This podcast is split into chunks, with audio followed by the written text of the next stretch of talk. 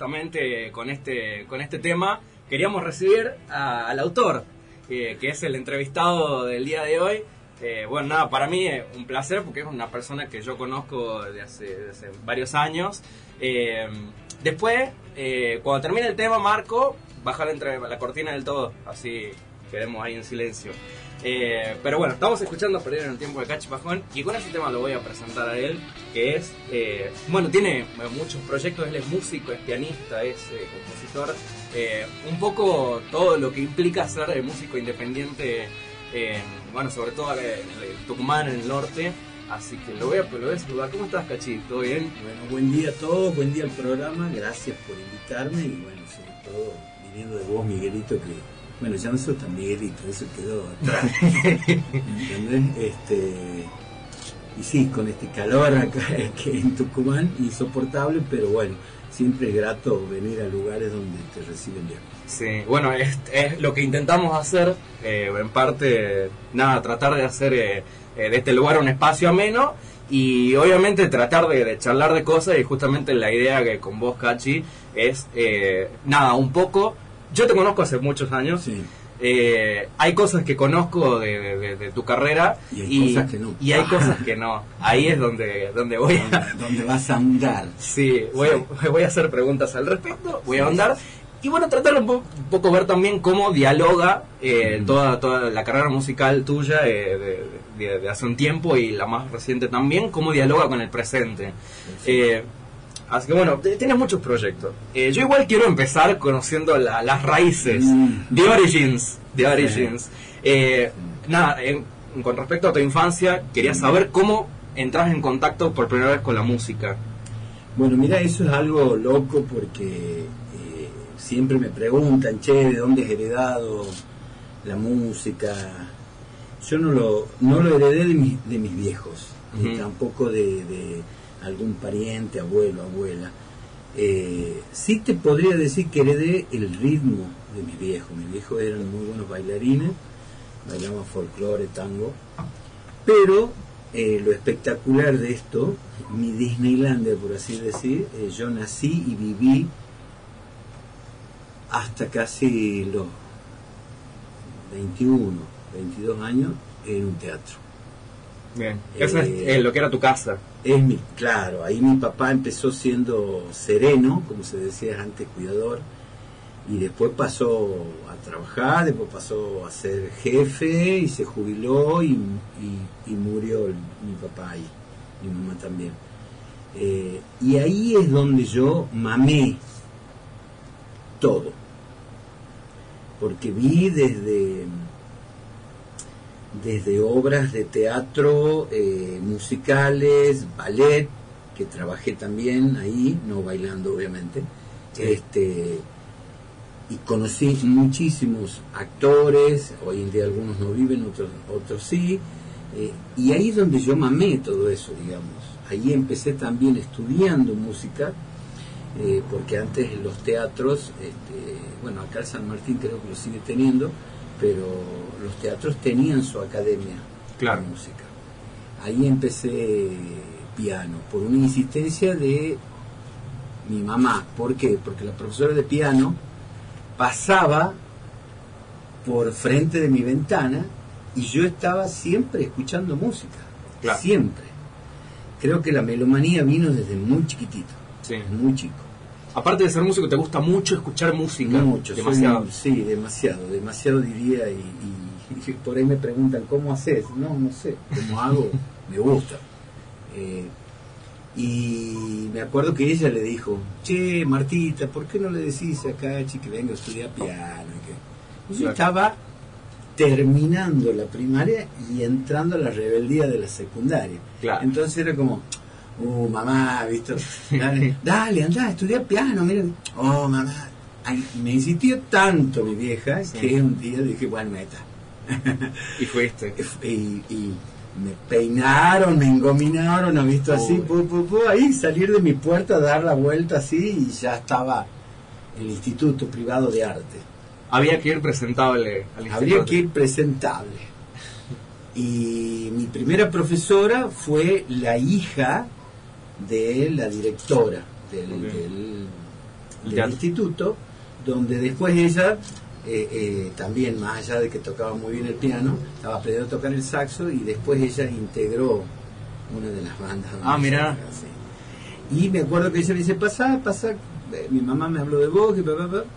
Y, y yo todavía estaba así, como diciendo, uh, ¿qué hago acá? ¿Por qué no me voy a jugar a pelota? Claro. Me senté al piano y fue una, Una conexión. una conexión, una transmisión. Ahorita cuando te entro así, así, como en las películas, bueno, así. Y fue algo increíble. Claro. Y ahí empezaste, bueno, y ahí empecé, digamos, a decir, bueno, sí, me gusta, vamos a ver. Y empecé y empecé y, y no me di cuenta, pasaron uno, dos, tres años, fui pasando de curso. Mientras terminaba la secundaria, me recibí en el Instituto de Piano bien. Como eh, este, Intérprete. Ah, no, no, no, para, no me acuerdo el título que te daban esa vez, que era este profesor de instrumentos autóctonos y para nivel inicial, o sea, para los más chiquitos. De ahí ya viene mi historia con los nenes. Ok, bien. Que mi el- profesora me decía, eh, Cachi, por favor, míramelo a aquellos cinco nenes que están allá. Entonces, claro, como yo era el más avanzado, que- y ese se fijaba, ¿entendés? Sí. se fijaba, no era como, eh chicos, vos, vos, dejá de molestar. No, no, no, yo los calmaba, se sentaban a ver qué están tocando, ¿no? Y de ahí viene lo que va a venir después. Ahí empieza tu, Ahí tu raíz. sí. Esto es tu raíz docente. Sí, sí, sí. Eh, Y de- después se viene el, el problema, digamos, cuando yo le digo a mi mamá, y mi mamá también, obviamente, ella me apoyaba un 100%, y mi viejo Ajá. Él tenía otra cosa en la cabeza, él, él quería que yo sea ingeniero, quería que sea algo que él no había podido ser. Sí.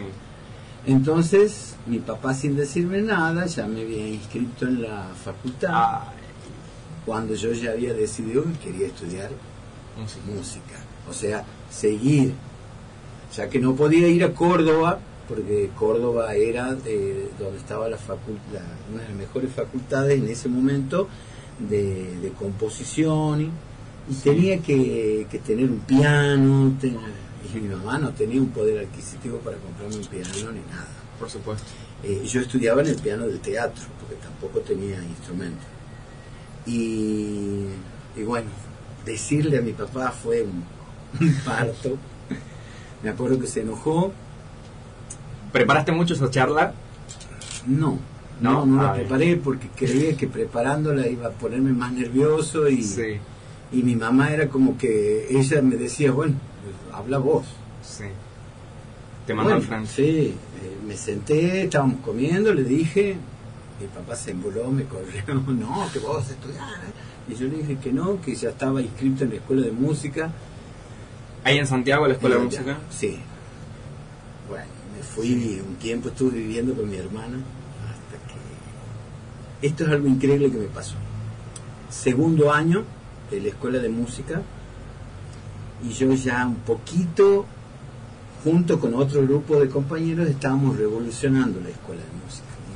Una, escuela de música totalmente académica, donde cantar algo distinto, lo máximo era folclore, que te aceptaba. Claro. Siendo que Santiago tiene una tradición muy fuerte de folclore. Sí, exactamente. Pero acuerdo que nosotros no, nosotros empezamos con el rock, empezamos a tocar, a experimentar en los pianos y entraba la profesora, ¿quién está tocando eso? Bla, bla, bla.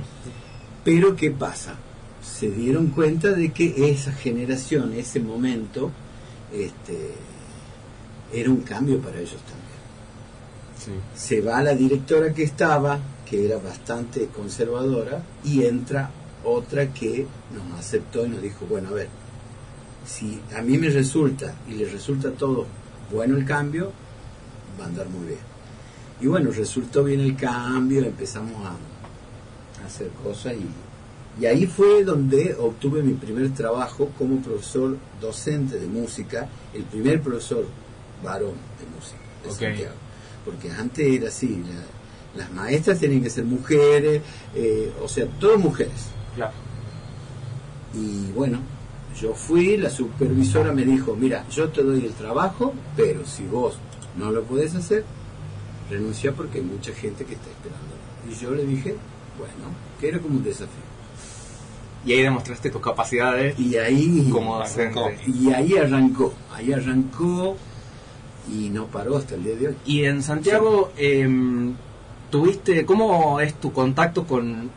eh, ¿Tuviste proyectos de bandas en Santiago Claro, por venir a supuesto. Tucumán? Ahí cuando estaba en la secundaria, mi primera banda la, la armé con mis compañeros de... No, yo estaba en quinto año y estos chicos estaban en cuarto año Sí, en una escuela industrial.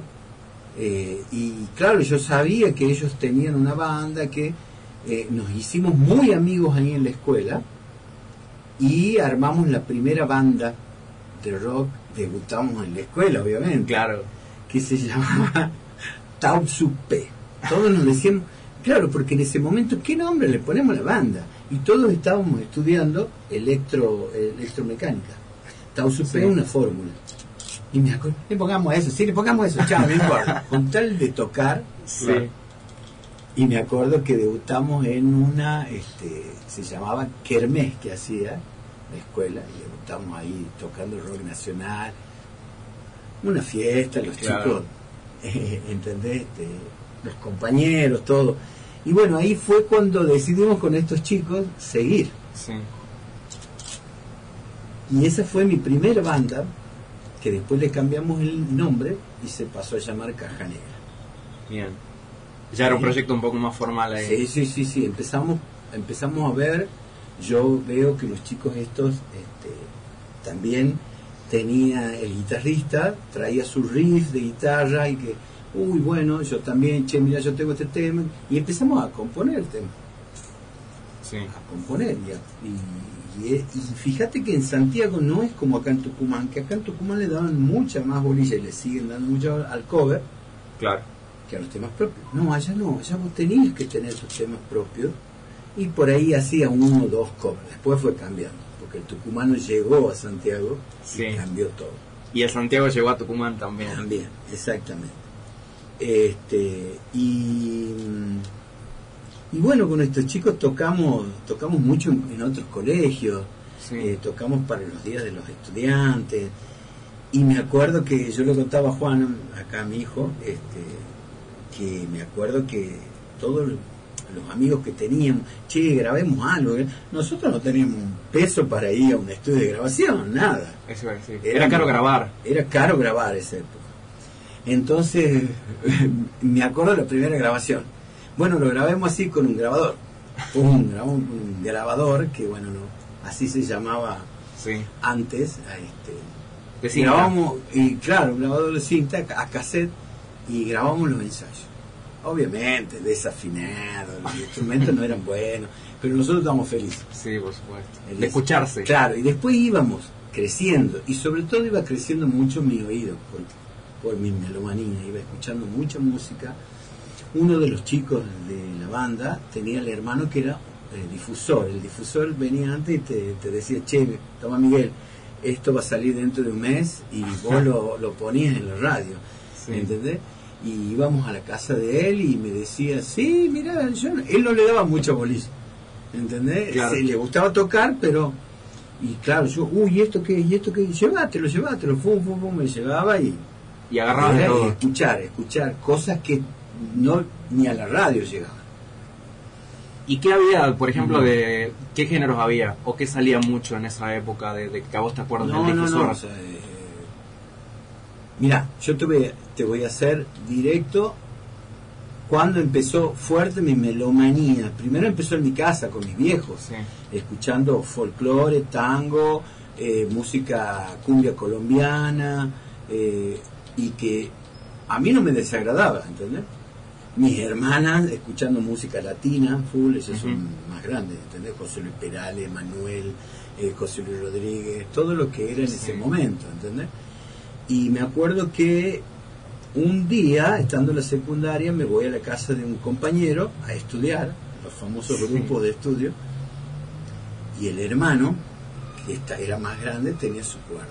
Y cada vez que abría él el cuarto para salir, no sé, salía una música de ahí que yo decía, ¿qué hizo? Claro. ¿Entendés? Y era una cosa... Una cosa que no estaba acostumbrada a escuchar. Sí. Y un día le digo, eh, Teto se llamaba mi compañero, che, Teto, le digo, ¿qué escucha tu hermano? Lo llama y le dice, y me trae un disco y me hace ver. Yo no empecé por los Beatles, ni empecé por todo lo, lo que la mayoría de los músicos te dicen. ¿no? Yo descubrí los Beatles, te dicen, y empecé con la música. No. Yo al revés, empecé con la música electrónica de esa época, vanguardia. Ah, que mira. era Kraftwerk, que eso fue lo que escuchaba el chico, los cuatro alemanes estos que hoy en día siguen, y Jean-Michel Jarre. ¿entendés? Y con eso empecé. Después me presta un día, imagínate, él me presta el disco. Uh, mi papá tenía un centro musical y era, eh, me lo escuché, no sé, ¿De qué era el disco de Kraftwerk? de Kraftwerk, sí. Y después escuchábamos eh, al mediodía cuando comíamos, mi papá ponía el informativo y en los informativos entre medio ponían toda música instrumental. Claro. Y era una cosa de que, wow, me atrae eso, ¿qué? qué? Hasta que, bueno, después me llegaba a mí eso. Sí. Uy, cuando lo escuchaba, esto era lo que yo escuchaba, ¿entendés? Bueno, así empezó. Claro. Y fíjate que, que cuando yo aprendo a tocar piano, lo que más quería era, eh, después empiezo a investigar, obviamente, los Sí. teclados, los sintetizadores. Una Claro. época muy dulce para los sintetizadores. Claro, aparte época. eran muy caros y el que tenía sintetizador era porque podía comprarlo, si no, no, eh, yo no lo podía comprar. Jamás tuve un teclado, ¿entendés? Porque mi mamá no... Y en la Sí, escuela de música, una compañera, me acuerdo que tocábamos con, con- no con estos chicos de Caja Negra, con estos chicos de Caja Negra tenía un Casio así chiquitito también, que me lo Sí. habían prestado. Después no me lo prestan más a ese y una compañera me dice, mira, yo tengo este tecladito, si te sirve. Venga. les digo, venga, yo no tengo drama. Y con ese tecladito tu- toqué mucho tiempo, ¿me entendés? Sí. Después con Caja Negra fuimos creciendo, yo fui creciendo mucho más que ellos y, y ahí es donde formé. Con ellos no llegué a grabar nada Bien. a esa etapa y ahí eh, empiezo a conocer otros músicos, mucho más grosos, ¿entendés? Eso en la escena de Santiago. Eh, todo en Santiago. Y este, armamos con, con un amigo lo que sería, lo que fue B-Cuadro. B-Cuadro dentro de la música es una alteración musical. ¿Cómo, ¿Cómo llegamos a ese nombre? Nosotros no sabíamos qué nombre ponerle a la banda también, como siempre.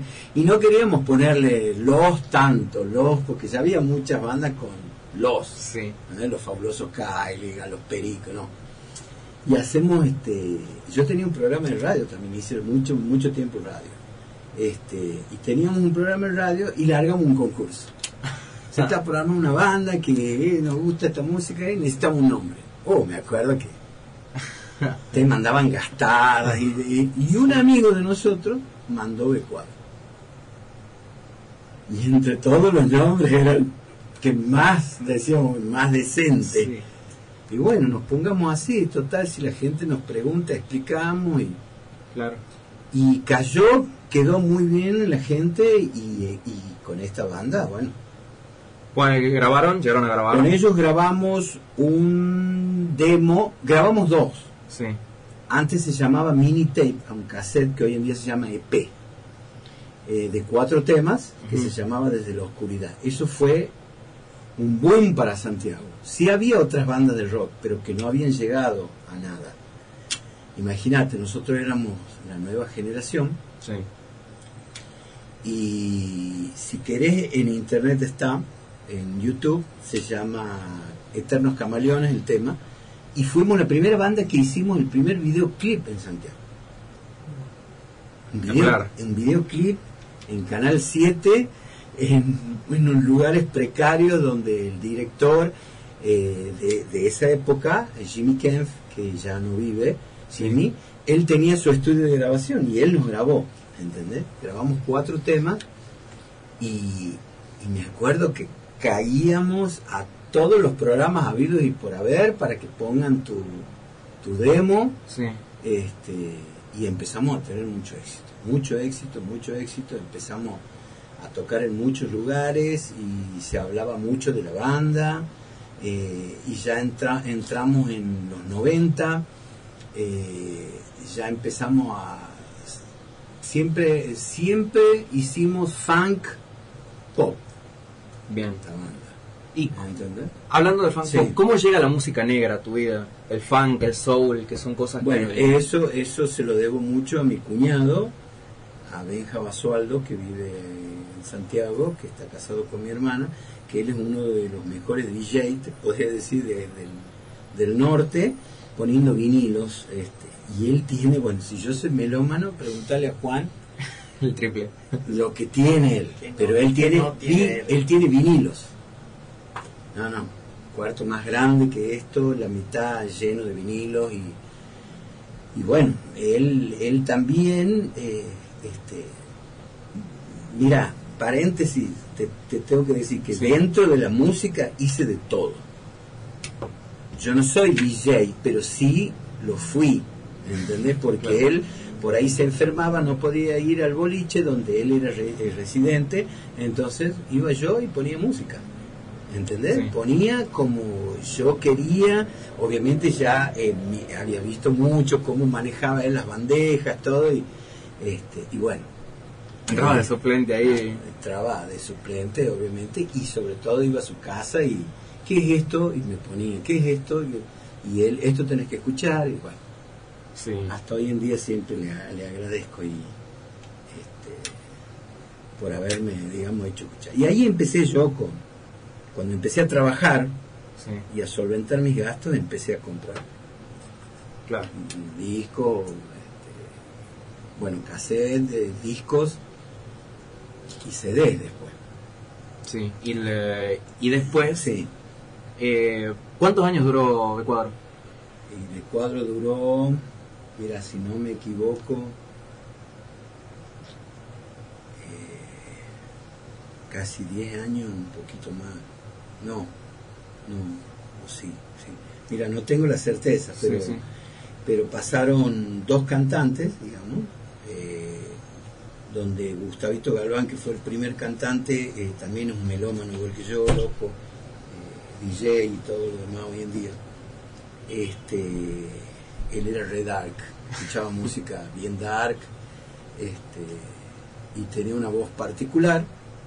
Y cuando él se fue de la banda, entró Diego Abdala, que fue, digamos, el, el salto con la banda, porque Diego venía de, de una onda más heavy, Sí. y bueno, justo era eh, la época de Red Hot Chili Peppers, Soundgarden, Pearl Jam, y el vago cantaba igual. Claro. Entonces nosotros aprovechamos eso, cantaba muy bien en inglés, y, y ahí fue donde pegamos mucho, fuimos a grabar, eh, que nosotros queríamos hacer eh, que sea un demo y sonaba como para esa época un disco de estudio.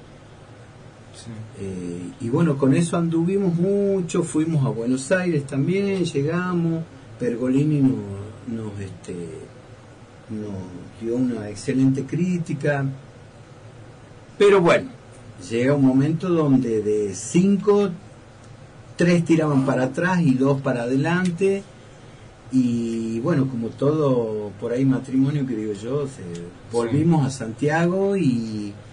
Y bueno, yo ahí en ese tiempo me fui a Rosario solo, después me fui a Salta, en Salta viví casi un año, un año un poquito más, tocando en un piano bar, junto con otro amigo, en Rosario también. Eh, después me fui a Buenos Aires, no me gustaba Buenos Aires para vivir, pero estuve un par de años, me volví y ahí me quedé en Santiago de Santiago eh, tocaba con gente que me llamaba para todo, ¿no? Toqué Sí. folclore, cumbia, todo. Y, y, y armamos una banda con una chica que cantaba muy bien, que se llamaba Corset, la banda, eh, donde estaba, eh, donde estaba, donde como músicos tenían seleccionados, de músicos así, bueno, Claro. pero bueno, tampoco duró mucho porque porque ahí es donde yo me vengo ya para acá Eso te iba a preguntar. ¿Cómo empieza tu historia en Tucumán? Y en Tucumán empieza primero en Santiago, porque Swan Music, perdón, se puede decir. Sí, sí, sí, no problema. Este, Después hacemos arreglo ahí con Ah, bueno. este, mm, bueno, acá ya tenían el negocio y en- empiezan a tener mucho éxito y venían muchos santiagueños de acá, de Santiago para acá, a comprar instrumentos. Y nosotros nos vinimos una vez con el baterista de, de B Cuadro. eh, yo tenía ahorrado plata, ¿entendés? Si ya tenía mi primer sintetizador que me lo compré laburando, yendo a laburar a Mar del Plata, de lavacopa, de millones de cosas haciendo, pero no me importaba con tal de tener mi guita para poder comprarme, porque mi vieja no me podía comprar. Sí. Eran caros esa época, ahora están más caros todavía. Pero, eh, bueno, vamos a ver, vamos a ver, dale, vamos, vamos. Me acuerdo que eh, tocamos esa noche, terminamos de tocar, fuimos a guardar las cosas y nos vinimos a la terminal, rápido, de Santiago, tomamos un colectivo y nos vinimos a Tucumán, los dos. Este, llegamos y obviamente para mí, uh, espectacular la casa, era novedosa. En Santiago se había dos casas de música, Sí. pero no, no, no eran tan novedosos, digamos, y encima eran medio complicados para darte crédito. Eh, y tampoco traían demasiadas cosas. Vamos allá y, y- no, impresionante cómo nos atendieron, que esto, que aquello, que, que buscan chicos. Y bueno, de ahí me traje yo un sintetizador, me traje un montón de cosas. eh, el batero se compró su bata, el eh, Toto fanático de Soda, de Charlie Alberti se compró la Remo, porque Charlie Alberti usaba Remo en esa época. Ah, imagínate, éramos la banda mejor Equipada. equipada en Santiago. Claro. Sonábamos tremendo y, y, y ahí obviamente acá cuando vinimos el, el dueño me pega la visada y un día me contactan, no sé cómo. Consiguen me tu número. contactan, Mirá, te hablamos de Tucumán, de Swan Music, mirá, este, queremos poner una sucursal allá y necesitamos vendedores. Y bueno, te hemos visto vos, cómo te desenvolvías, que esto, que aquello. Y bueno, ahí yo recomiendo a otro amigo, venimos acá a Tucumán, nos estuvimos todo un verano, todo un verano este, aprendiendo a vender, aprendiendo todo, digamos, mientras ellos estaban en Santiago, digamos, construyendo el, el- el local. Y bueno, después nos fuimos a laburar. Y Sí. en Santiago empezó a tener mucho éxito, mucho, mucho éxito. Y Chechi Bazano, Sí. que es el- hoy en día uno de los dueños de Swan Music, y me dice, che, mira, vengo a tocar con mi banda a Santiago, llegate, llegate a vernos, que y yo, ¿cuándo tocan? Pues el jueves. Ah, buenísimo, le digo, "Eh, acá a la vuelta donde tocan del negocio. Y yo el jueves tenía un ensayo con, no con una banda, estábamos armando así un proyecto para divertirnos. Terminamos de ensayar y digo, che, vamos, viene la banda de mi jefe, le digo, Claro. a la banca pub se llamaba, una, un pub tremendo allá en Santiago que tuvo mucho éxito. Eh, bueno, vamos, vamos, vamos. Cuando yo estaba llegando a la esquina, eh, todos estábamos llegando a la esquina, ya se sentía que la banda estaba tocando. Y, y estaban tocando Hold the Line de Toto, que yo soy Sí. fanático, morir de Toto. Y digo, no, no puede ser, ¿ha visto? Pero yo no pensaba, en ese momento, no me acordé de ellos, me de- o sea, de que ellos estaban tocando, sino que cuando me acerco y veo, lo veo a Chechi que estaba tocando con la banda y uh, sonaban tremendo. ¿no? Claro. Entramos, eh, escuchamos todo el show esa noche, este, y no, le dijimos, eh, buenísimo, y, y nos hicimos amigos rápido. Este, y dice, che, mañana venimos a tocar, pero vamos a tocar un boliche, mañana vamos para el boliche. Entonces lo empezamos a seguir a ellos. Cada vez que venían a Santiago lo empezamos a seguir. Y vos sabes que, que un día, estando yo en el local, me habla, me habla Chechi Basano, me dice, mira, che, este, no querés tocar con nosotros, pero yo pensaba que me invitaban a tocar así un par de temas, ¿viste? Vamos a tocar Santiago, dice, dentro de, de cuatro días Sí. para, para que toques con nosotros. Y le digo, dale un par de temas. No, no, no, me dice. Lo acabamos de correr al tecladista, me dice, Sí. este, y no, yo te he visto tocar a vos, este, y bueno, me- nos ha gustado y queremos que, que yo le dije a los changos, porque acá en Tucumán me dice, yo no conocí la movida de Tucumán. Claro. Entonces tu historia con los peces empieza... Empieza ahí. Y esa, Sí. me acuerdo que, mirame la época, me pasaban por fax un listado de, sí, no sé qué decir, 48 temas. Le digo, todo eso van a tocar. No, me dice, esto es lo que hacemos. Hacemos más temas todavía, me dice. Eran covers, digamos, y este y había tres o cuatro temas de ellos. En ese momento ya habían grabado... No, había, sí, habían grabado como un demo nada más, este, ¿verdad? ¿O estaba en, en la En, casa? en, en esa época de los peces, la única aparición de ellos así grabada Sí. fue en un compilado que salió de acá de artistas tucumanos, que era en cassette que se llama Tucumán Rock. Sí. que al día de hoy no, no está en ningún lado todavía. Este, y esa, solo hay dos temas en donde aparecen los peces. Claro. Este, y bueno, ese era con el tecladista anterior a, Sí. Pero no había salido todavía el disco del 96, el Corazón No, Blues. no, no, no, no, no. Esto es mucho antes. No, no, esto es mucho antes. Y, mm,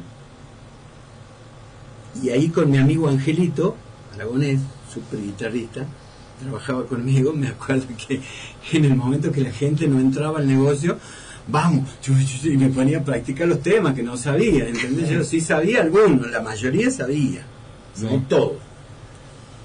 Entonces me mandan así, por, después por otro fact, este va a ser el listado de los temas. Entonces, ah, bien, bien, bien, bien, sí, sí, sí. Cuando llego ese día, llego yo con mis dos teclados, he visto todo y, este, bueno, mm, los plomos de ellos en ese, en ese momento, acá en Santiago nunca tuvimos plomo, digamos, las bandas de rock. Siempre íbamos y armábamos nosotros. Este, y ahí ese día yo llegué, claro, no percaté que había un plomo. Yo fui, armé yo todas mis cosas, dejé pipí, cujú, todo para tocar. Cuando llega el momento de tocar, el cantante, Pablo Pacífico, cambia todo así. Claro, porque él ha empezado a ver la gente que había, cómo era, cómo... No, vamos a empezar con tal tema. Y me acuerdo que el primer tema que me cambia, que yo lo sabía De casi memoria. nada, no, casi nada. Ah, Era Café Madrid y la Mississippi. Y, y era así. ¿En qué tono estás? ¿En qué tono estás? Eh, en tal tono vamos y empezaban. Y no hay nada, che, y yo no. Bueno, a los acompañaba como podía. Hasta que empecé a insertarme y sentarme.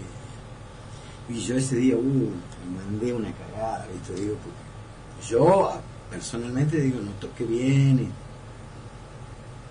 bueno, y ahí me dicen, bueno, todo bien, queremos que vos seas el pianista de nosotros, este, pero fíjate vos, el que a mí me habló fue Chechi y el gordo Dorian.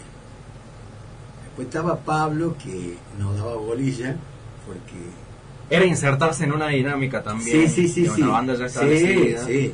Mirá, nosotros hace dos años que estamos, dice, y allá en Tucumán estamos, estamos entrando y pisando bastante fuerte. ¿Por qué? Me dice, porque nosotros hacemos otra cosa diferente a las otras bandas. Nosotros hacemos rock and roll y blues y los covers eh, siempre se mueven entre eso. Funk, soul, rock y blues. Y mi segunda tocada con ellos fue en Tucumán. Y ahí arranqué.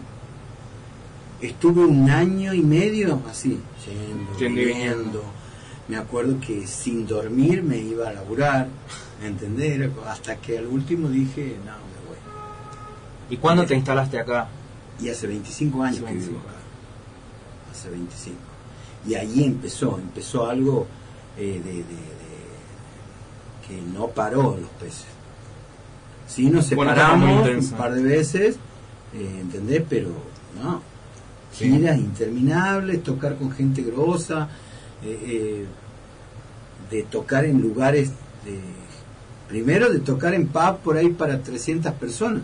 porque antes los pubs se llenaba acá, no podías, este, y me acuerdo que tocábamos de martes a domingo, o miércoles, tocábamos miércoles, jueves y viernes, o viernes, sábado y domingo, así. No parábamos de tocar, no parábamos de tocar, eh, eh, eh, tocábamos en el interior, tocábamos en Salta, Jujuy, ahí empezamos. Grabamos el primer disco, lo grabamos en Santiago, Sí. porque yo le digo a los chicos, ellos no querían grabar en ningún estudio acá, porque ellos decían, che, queremos sonar bien, somos bluseros, queremos sonar bien. Y le digo, mira, allá en Santiago hay un estudio, un chabón que son músicos, son muy buenos, y les gusta el blues también. Fuimos a Santiago. Es toda una historia, Es eh. una historia, eso vamos a estar seis horas. Una, una, una anécdota Muy- chiquitita de la grabación. una chiquitita.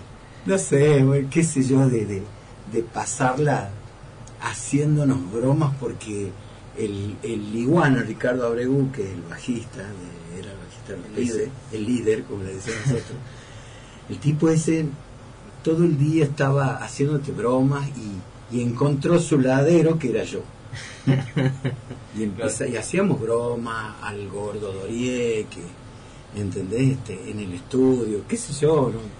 nos hacíamos los gays, sí, que esto, le, le- al, al- a los tres vientos que fueron a grabar al, al saxofonista le mentimos que, que el, opera- el, el ingeniero de sonido era gay y que le gustaban los saxofonistas y el otro se prendió y empezamos a hacer mil y bromas eh, comiendo asado, haciendo de todo. El tucumano tiene eso, eh, eh, eh, que es este, muy, muy, como dice Gordillo, que acá ponemos muchos apodos rápido en Tucumán. Y era así.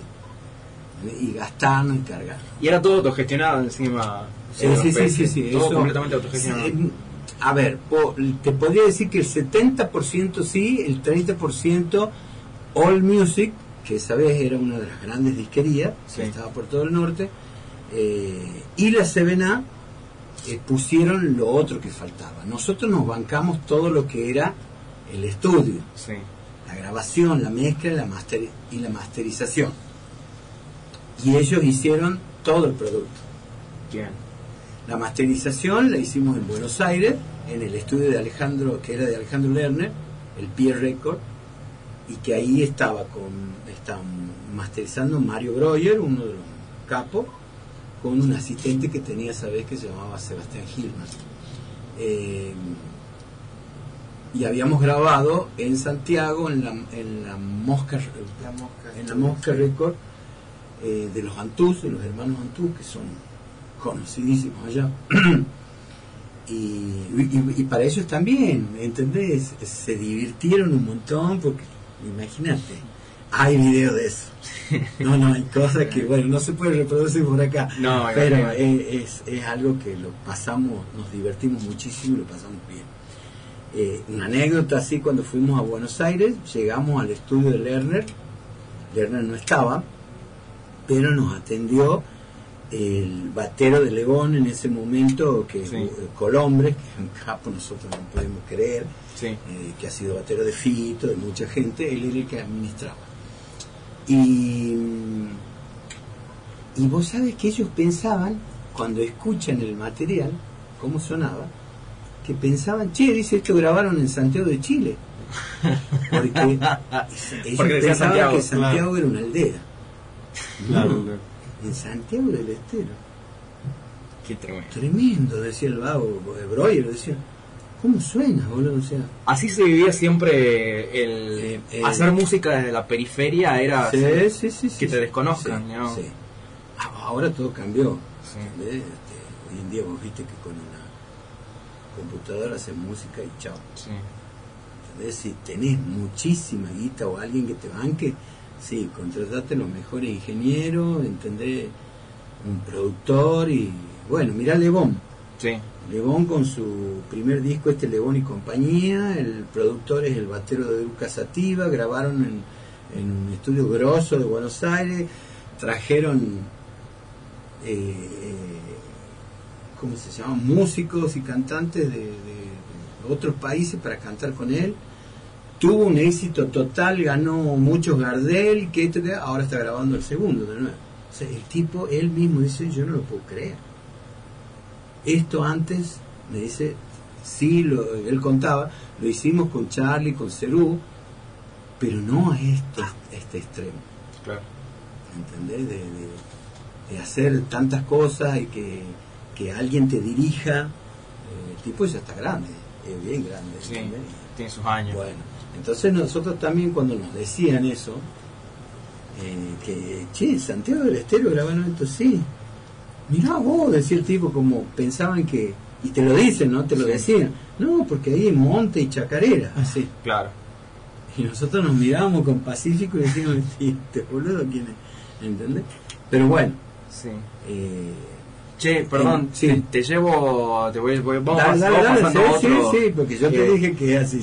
Si no me preguntás, yo... eh, quiero saber Sí. de la faceta eh, música para películas, música Uh, para eso. cortometrajes. Bueno, Eh, eso, eso lo, lo empecé a hacer en Santiago también, pero en Santiago hice mucho música para clown, eh, música para teatro, sí. también hice mucha, muchos jingles publicitarios eh, y de ahí empezó a salir eso. De ahí, de, de Santiago, cuando escucharon una música que yo había hecho para una obra de teatro de clowns, Sí. Eh, me llamaron, mira, estamos por filmar un corto y necesitamos este, que nos gusta la música que has hecho. Y bueno, me acuerdo que fui a grabar en, en un estudio donde yo no conocía, era así de chiquitito, y el tipo era muy capo. Sí. El, el- el dueño del estudio era el mismo ingeniero de sonido, que no me acuerdo cómo se llama. Cuando me ve entrar con, con mis teclados, todo bien, ¿viste? Pero le digo, para que traiga un bolso. Y traía un bolso bien grande y sacaba baldosa, monedas, llaves. El tipo me dice, ¿qué estás por hacer? Entonces, porque yo ya había visto más o menos el libreto de, de lo que se trataba y bueno, empecé a hacer. Él se copó más cuando veía todas las cosas que yo hacía con los efectos. Sí. Y todo eso venía también de mi melomanía y de la, lo que me gustaba la música de las películas. Claro. Porque no cualquiera lo puede hacer, no es. Porque decir, encima te gustan mucho las películas me también. gusta mucho el cine. sí, ¿Te gusta sí, mucho el sí. cine? Me ¿Ves muchas mucho el cine. películas? Sí, sí. Y conectás con presto- ese lado. Sí, conecto mucho con eso, conecto con, con escenas que son donde la música, uh, decís vos, el tipo acá se comprometió a full con esta escena y te llevó al máximo, ¿entendés? Claro. Y bueno, con eso uno aprende. ¿Qué opinas de Santa Olalla? Bien, Santolaya es, es buenísimo. Tiene, Sí. a ver, como músico no le puede decir nada, como productor menos. Sí. Por ahí, de acuerdo las opiniones que tiene él con respecto a otras cosas, bueno, pero no tiene nada que ver. Como músico y productor me parece espectacular. Y él, él llevó Sí. un instrumento como es el roncoco o el charango al Sí. cine yankee, que los tipos no sabían que era eso. Sí. ¿Entendés? Ya conocían la mandolina, la guitarra y algún otro instrumento, pero no conocían lo que era un charango. Claro. Y el tipo gana un premio de una película eh, este, donde son dos tipos que son como vaqueros, ¿entendés? Eh, terminan siendo gays y el tipo eh, hace una música con el charango. Sí. Es muy capo. Sí. Exactamente, es muy capo. El tipo logró hacer lo que él vio. ¿Cuál fue tu desafío más grande en cuanto a esta etapa de Ah, música? Y el desafío más grande fue eh, hacer para eh, Disney. Yo no sabía que era para Disney Channel. Vino un director de acá, de apellido Saleme, me, me habló, me dice, mira, todos los caminos me conducieron a vos. Este, mira, estoy haciendo un cortometraje, me dice, documental, eh, de una localidad que se llama Laguna Blanca en Catamarca, este, gente muy pobre, no tiene nada, vive únicamente de, eh, de la lana que vende de, lo- de las vicuñas.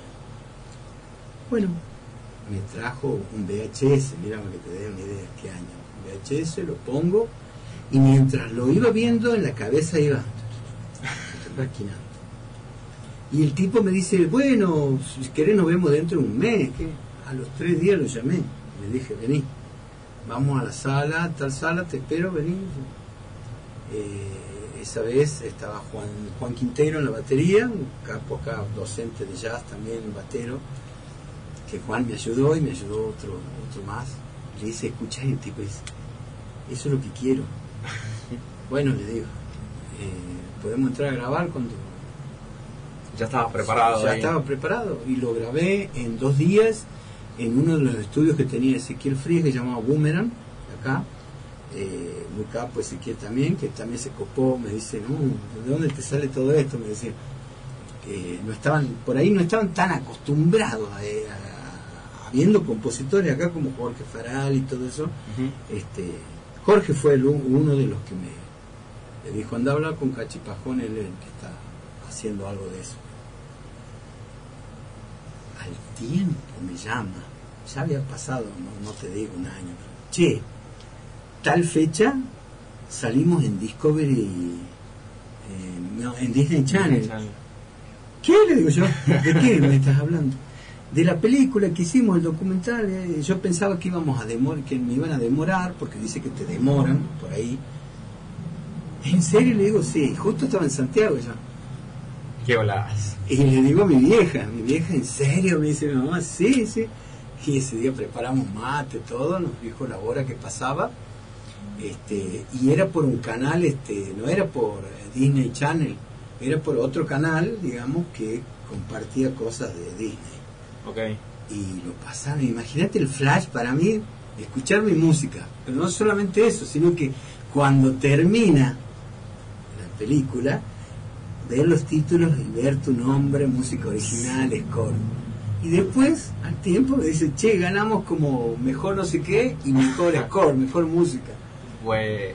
Buenísimo. Y ahí me salió después otro proyecto que era de, de acá de, de Tucumán también, de una directora que ahora está viviendo en Tafí, la Uki Váscari, eh, que me dice, mira, se está extinguiendo el bichito este, el tapir, Sí. y quiero hacer como este un documental, un educativo. documental educativo para que la gente tome conciencia. Bueno, eh, ¿qué, ¿qué onda querés? Y ella me dice, mira, esto lo vamos a presentar en Latinoamérica, o sea, va a Buenos Aires, pero de Buenos Aires lo mandan a Latinoamérica. Y ahí me dice, esto lo lleva a Discovery Channel. Bueno, entonces me dice ella, ella lo único que me dice, mira, yo lo único que no quiero, me dice, que suene a música andina, que suene a chacarera, ni- pero tiene que haber folclore. Bien, mirá, es ahí donde el melómano recurre a su biblioteca. Entonces, pues, ¿eh? esto, esto, esto, esto. Y en eso me basé para lo que yo quería hacer. Bien. Agarraste tus referencias. Claro, no, agarré lo que, lo que veo que estos autores hicieron Bien. con un folclore, ¿entendés? Sí. Entonces salió algo espectacular que el tipo que hacía los dibujos, porque eran todos, em, era mitad con, como dicen mis, mis otros hijos, mitad en humanos, dice, y, y la otra eran dibujitos. Este, y no, increíble. La Sí. tipa estaba chochísima porque me dice, me has entendido, era lo que quería, que suene más a una cosa centroamericana que se pueda mover para todos lados. Y bueno, con eso también gané un premio. Que acá mucha gente no lo sabe porque no soy Sí, de andar mostrando. Y vamos a pasar a otro proyecto. Sí. eh, un proyecto que cambió de nombre. Que al principio era Imago y después pasó a ser eh, Mil Castigos. Eh, entiendo que es por cuestiones de copyright. ¿En qué momento eh, cambia el nombre? Cuando, no, cuando yo decido eh, ir a, mm, a. ¿Cómo se llama? Uh, ahora no me salen las palabras. Cuando decido ir a, a registrar el nombre de la banda, porque la banda ya se había asentado, ya estábamos tocando. Es más, nosotros grabamos primero, Sí. Había un disco de Imago, Sí, me sí, acuerdo. sí. un EP. un EP en vivo, grabamos primero y empezamos a pasar por la radio sin decir quiénes eran. Claro. Porque a mí me conocían de los, de los peces, ¿entendés? Y- Sí. Y era como una, un- como decir, a ver qué, qué produciría no decir que soy tal y tal, no decir que yo soy el que canto, no decir que... Porque yo en los peces hacía coro nada más, Sí. no cantaba. Acá en, Ima- en Imago hacía todo. Sí, era el líder. Y, y, y vos sabes que me acuerdo que Juan se sorprendió buscando en todos mis archivos que yo guardaba de que estuvimos en, en muchos rankings de acá, Ah, de FM, sin que la gente sepa quiénes eran. Y la gente llamaba preguntando de dónde era. Y encima teníamos la complicidad de, de- del chango este que hacía el programa, Sí. que les decía, ¿a ustedes qué les parece? ¿De Ah. dónde son? A mí me suenan a, que son de Latinoamérica. ¿qué? Y la gente pensaba eso. Nosotros chochos, ¿entendés? Sí. Entonces cuando vi que esto funcionaba, empezamos a tener las primeras actuaciones. Voy a querer registrar y me dicen que no lo podía registrar porque había una banda en Córdoba que ya lo tenía. Por más que la banda eh, esté eh, en inactividad, Ya tenían registrado el nombre. lo tenía registrado no sé por cuántos años. Entonces me dice, sí lo podés usar, pero ah, yo no quería, ¿viste? No, yo quería tener un nombre mío. Sí, por supuesto. Entonces, este, vengo, les cuento a los chicos, uy, uy, eh, ahí es donde se produce también eh, eh, un cambio de músicos, este, y también formó lo que sería como un, un dream team de, músicos jóvenes. Este, que era Pablo Yurco en guitarras, eh, la Sola Repesa en el bajo, eh, Emiliano Oro Cortés en la batería, eh, Luciana Estrada, que es cantante, mi mano derecha, mi gran amiga, eh, María, no me acuerdo cómo se llama, la- la- María Trejo, eran las otras voces, y no, Tino todavía no entró. Este, y bueno, ahí es donde, ¿qué nombre vamos a poner? Y había un tema del disco que se llamaba Mil castigos, mil perdón. Y justo miré así, y otro de los chicos también miró, ¿por qué no le ponemos mil castigos? Sí, mil castigos, listo. No hay que dar muchas vueltas para eso. Sí. Y después, Y ahí empe- cla- eh, el disco sale en 2013, ¿cierto? Sí, sí, sí, sí. Eh, y en- vi que en el 2019 salió como su. se, se publicó de manera digital Sí, eh, sí, el, disco Paisajes Nocturnos. Sí. Eh, Mil Castigos eh, como proyecto sigue porque llevaste como otras cosas en paralelo. No, después. mira, Mil Castigos cuando grabamos el disco era con esta selección de músicos que yo te digo, de, el Dream Team. Pero bueno, llegó un momento que eh, la música también tiene su, parte, digamos, de, de- de poder que te, te va enamorando de otras cosas. Y bueno, Sol está viviendo en, la bajita está viviendo en Córdoba, se casó con, con un baterista muy grosso, este, y ahora ella está pasando su éxito con una banda que se llama la- Las Hermanas de Piaf. Eh, tocaron con la reina hace poquito, Bien. buenísimo la Sole. Hizo su escuelita de música también porque ella es muy buena docente de música. Este, Emiliano el batero sé que va a ser papá dentro de poco y tiene su estudio de grabación también y hace sesiones para afuera y sesiones acá, tocó con mucha gente también. Eh, Pablo Yurco, bueno, Sí. tremendo guitarrista, va sacando cuántos discos? Dos. discos y creo que está haciendo el tercero. Eh, bueno, y así. Sí, Eh, por supuesto. Tino Coronel, el saxofonista, pasó por los peces, después este, tocó con nosotros y ahora está tocando jazz, o sea, cada uno perfiló. Y, y me acuerdo que un músico me hizo una muy buena crítica. Me dijo, excelente tu disco y seguirá siendo excelente, me dice, músico de acá. Y me dice, y a estos chicos que tocaron con vos, vos sacaste lo mejor de ellos. Porque cada uno de ellos venía de diferentes estilos musicales que nada que ver conmigo. Sí. Pero se a- amoldaron, se acoplaron, se pusieron en ese momento la camiseta y el disco sonó impresionante. Lo grabó Ramiro Rodríguez de acá, que es uno de los capos como productor, ingeniero. Este, Pero siguieron tu visión musical. claro, y después de eso eh, quedamos yo y Luciana nada más. Sí. Y, y me acuerdo que rápidamente armé la segunda formación, pero yo estaba cansado un poco de, de ser siempre el, de que en vez de decir mil castigos digan la banda de Cachipajón, ¿entendés? Eh, era porque, porque los chicos estos decían, y si vos haces todo, vos cantás, vos producís, vos arreglás, vos, bueno, pero ustedes también ponen su grano de arena, esto que sea mil castigos. Y con la última formación eh, se llegó a eso. Luciana por X motivos laborales se tuvo que vivir, ahora está viviendo en Chile, este, y entró Ge- Geraldina, que es la mujer de Ramiro, del productor, que canta muy bien también Gera, y entró Nacho Luna, que es un capísimo guitarrista, y, y Leandro Silva, que yo no lo conocía, pero él era fanático de mi, de, de Mil Castigo, que me Ah, mira. Y fue otra cosa.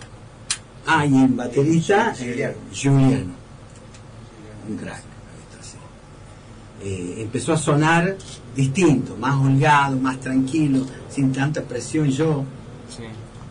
Y, y bueno, con ellos también empezamos a tocar mucho y estábamos perfilando a grabar el, el segundo disco y ahí es cuando los peces vuelven Ajá. porque estábamos separados Sí. nosotros. Y,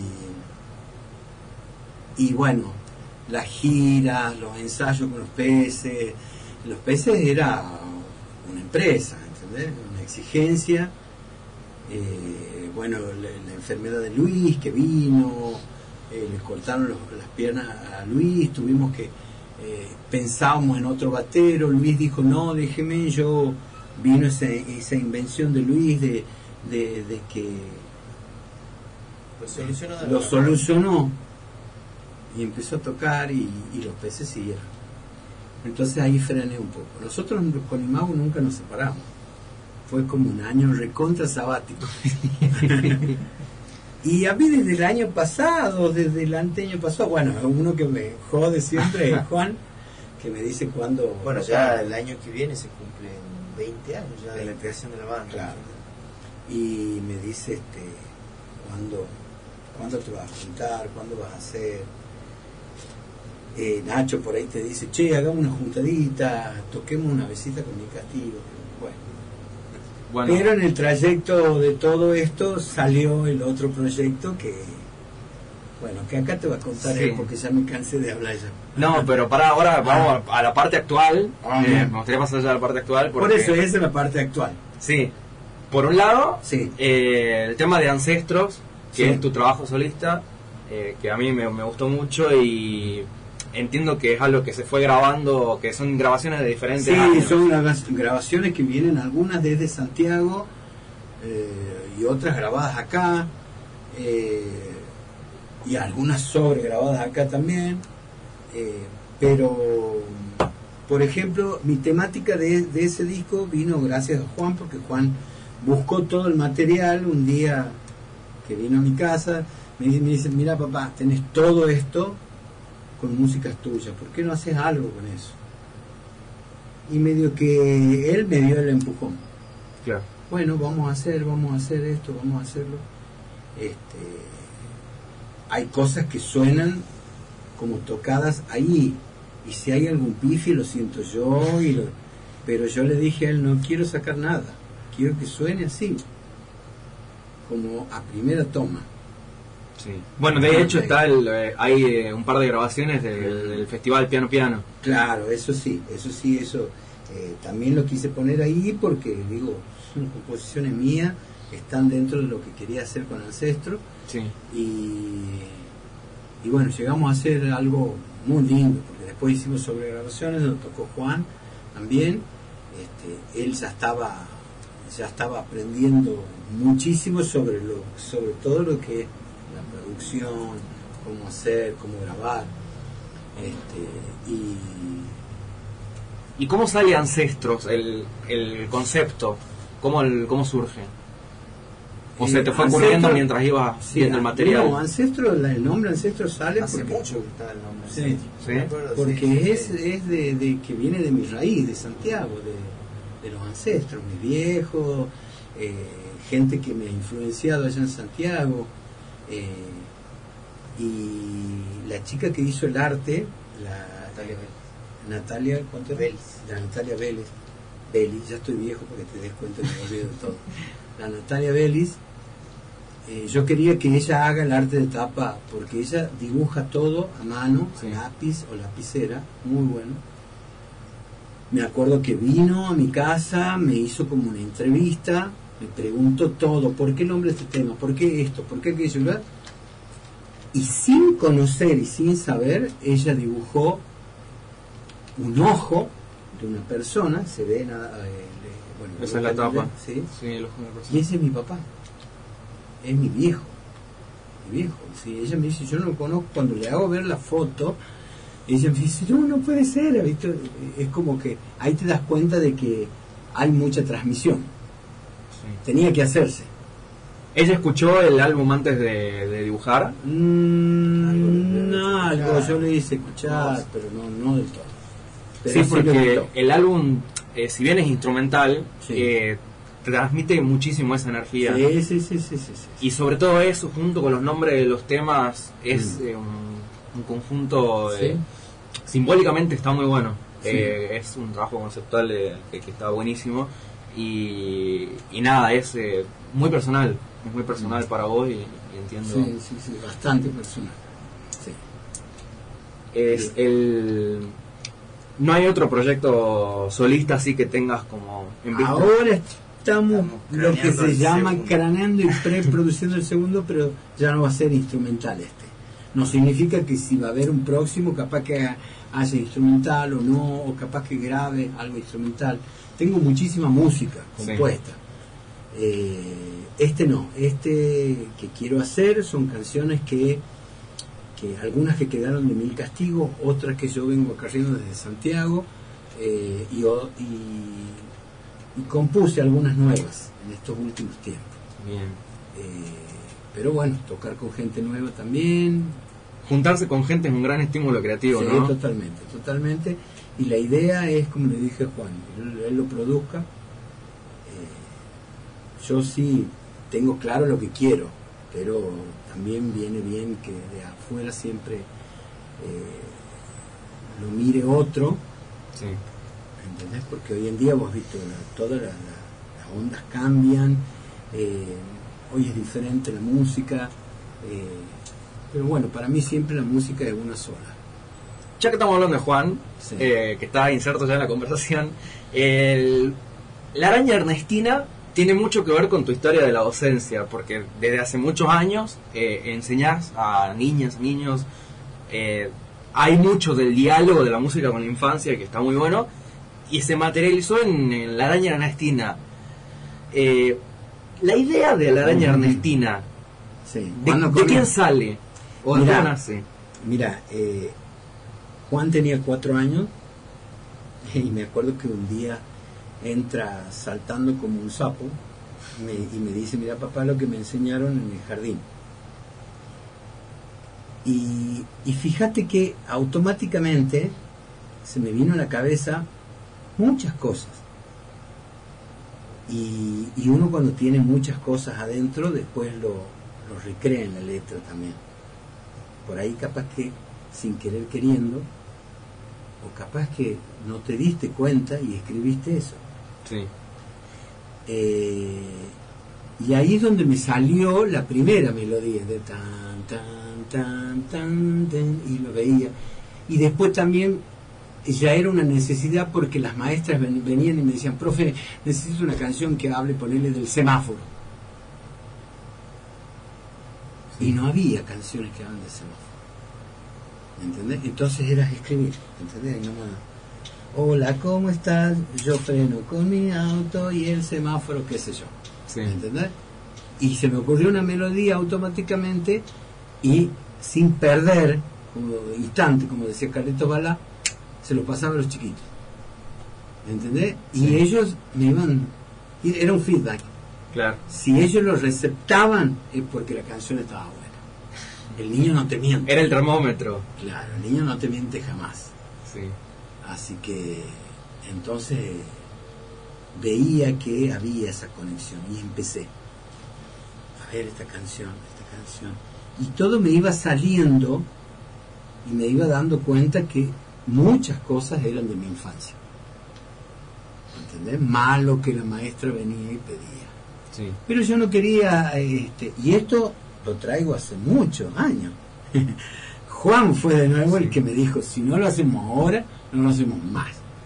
Yo me anoto en, en el INAMU, veamos, me dice, pero no vas, si ganás, no vas a gastar en, en otras cosas que no sea esto, de la araña.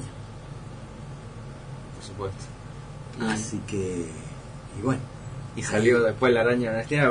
Aparte participa. Tiene la este sería el primero, Sí. primer volumen. ¿Cuántos volúmenes tiene? Van a ser hasta el momento tres. Eh, bueno, como una parte importante del- de, la música infantil y mucho, mucho laburo, ¿no? He, vi- he visto en redes que eh, ha participado mucha gente. Sí. Ha participado mucha gente, mucha, mucho músico colaborador ahí. Sí, ahí sería bueno que le preguntes muchas cosas a Juan porque, digamos, este, él fue el que hizo la conexión con los demás músicos. Sí. Además allá de que yo cuando podía, ¿entendés? Estaba ahí con ellos. Eh, Yo lo mismo, yo cuando compuse, por ejemplo, La Araña Ernestina, eh, eh, en esa época había pensado en una amiga mía que se llamaba Ana Cabat, Sí. que bueno, por después por, por, por otras cosas que pasó y por una enfermedad, ella no pudo seguir. Y la conocí a la que es la araña, eh, la Moni Audi, que es una capísima. Ella era más chica que yo, me la presentaron y me dicen, che, mi hermana hace personaje, hace doblaje, hace esto. Voy a su casa, tenía un piano y me puse a ver, mira, esta es la canción y yo iba cantando, yo soy la... Y la tipa me empezó a mostrar cosas y era como que ya la veía, ¿viste? Bueno, eso se- o lo mismo cuando compuse una canción que se llama eh, El blues de las notas con Santiago Camino. Sí. Santiago Camino, ¿hace cuántos años? No sé, te puedo decir, hace 17 años que Santiago Camino es el cocodrilo. porque, Claro. porque es un blues. ¿Y quién más mejor que él? Que él ha vivido en el Mississippi, ha vivido eh, y canta blues, entonces. Entonces iba generando eso, ¿entendés? Ah, esta canción la tiene que cantar este, esta canción. Y gracias, Miguelito, a, a la energía, al universo y a todo lo que vos quieras, todos los músicos aceptaron. Primero, algunos se reían como si un disco infantil, vos, así, Sí. hasta que escucharon la calidad musical y quedaron así increíble. Bueno, qué bien. Aparte está, hay una participación especial que es, bueno, aparte de Juan, Sí, está sí, Lola, sí. tu hija. Sí, y Baltasar también. Y Baltasar mis hijos queridos, más pequeños, este, que Lola hace de, este, de ardillita y Baltasar hace de conejito.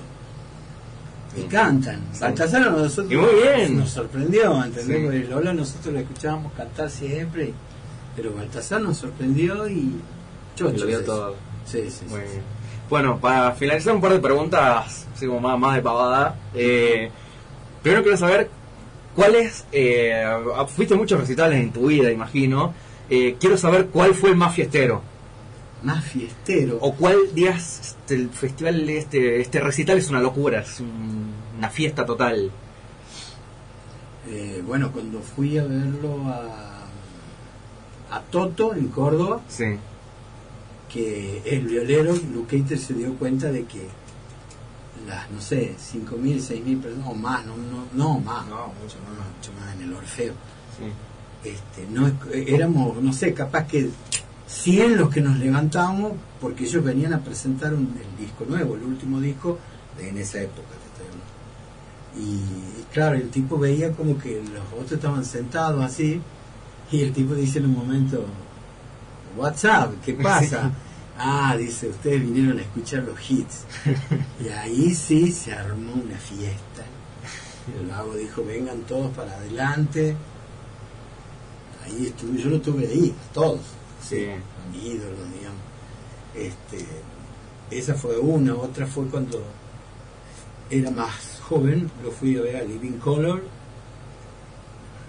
se armó un fiestor así, este, eso lo fui a ver a Ferro. Bien. Eh, Y cuando fui a ver Van Halen, cuando vino hace muchísimos años la primera vez a Buenos Aires, también. Perfecto. Bueno, eh, Cachi, el tiempo es tirano, el radio. Eh, se nos termina el programa. Primero agradecerte a vos, a Juan, por estar acá. Gracias. Eh. Nada, bueno, se hizo un poco larga la entrevista porque, bueno, evidentemente una entrevista... eh, A profundidad, A profundidad. un repaso por toda la carrera de él, pero sumamente Era- interesante, digamos. sí, era, era, era un poco la Y por ahí idea. faltaron unas cosas, pero está todo bien. Sí, sí. Eh, bueno, por lo menos hubo un repaso por lo que, Sí, sí, lo que sí. consideraba importante. De otro día podemos profundizar en otras cosas o podemos hacer una entrevista mucho más eh, sobre las cosas que se vienen, porque me dijiste que estás trabajando en cosas Mira, nuevas. y algo que ni Juan sabe, esto Ahí va. lo vengo pensando mucho. Mm, de acá a un par de años me gustaría hacer un disco con mis raíces, ¿entendés? Eh, de folclore, pero Sí. eh, hacerlo de, de- de una, una diferente manera. Yo sé que hoy en día el folclore ya se lo fusiona, pero tampoco quiero copiar a nadie. Quiero hacer otra cosa y elegir eh, las canciones que me gustaba cantar a mí, ¿entendés? Y, y- y elegir las canciones que yo cuando era niño escuchaba porque mis, mis viejos las ponían. ¿entendés? Pero eso está, eh, eh, eso está en, en mi cabeza, digamos, en, en un proyecto que va a venir después. No, por supuesto. Creo que el proyecto más grande que me gustaría hacerlo es que sí lo dije muchas veces eh, y lo comenté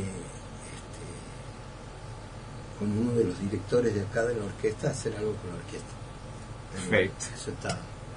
Cuando eso se materialice, cuando esas cosas se materialicen, obviamente, me, primero me lo mandás y, y me decís, che, mire, fíjate qué onda. Y bueno, obviamente, eh, no sé, cuando, cuando salgan a tocar, eh, me decís, che, mira, vamos a tocar al tal lugar, yo te hago sí, sí, salir. sí, eso no hay problema. Así Una que- cosita para la gente, porque es muy importante que, que por ahí hay gente que está escuchando y no me conoce o no conoce la música, eh, encuentra la música en, en, todos lados, en todos lados, Claro. o sea, tanto de los peces Sí.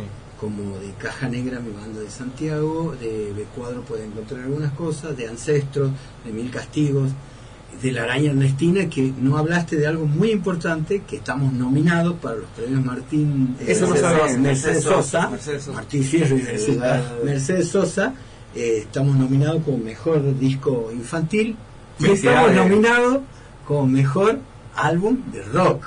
Bueno, pero... pero No sé tiene los aplausos ahí el, Ah, no. el operador. No importa los aplausos, pero importa que la gente escuche. ¿Eh? Todavía, nosotros lo hicimos el disco en plena pandemia. Sí, fue ¿entendés? difícil. Fue difícil. Muy difícil. Vamos a hacer una... Podríamos hacer una cobertura de los premios, después, de los premios Mercedes Sosa. ¿Cuándo es la entrega? El sábado que viene. El sábado que viene, por supuesto. Bueno, vamos a tratar de hacer gestiones. Sí, vamos, vamos a ver qué vamos a. Eh, para, bueno, para, si O- se puede ojalá- estar ya, ya con la nominación nosotros estamos felices. Sí. Bueno, pero por supuesto, a ver si ganan. Obvio. yo, eh, vamos a hacer eh, una, una mención especial, vamos a hacer todo. Sería o sea, fantástico si ganara. Eh, pero no, nada, eso. pues, Muchísimas gracias, Cachi. De vuelta, Cachi. Pajón. Juan Manuel Pajón al lado, el hijo, que ya le va a tocar entrevista en otro momento. Eh, va a venir solo, ahí ya no necesita. va a venir sola también. no y- necesita que el padre esté acá.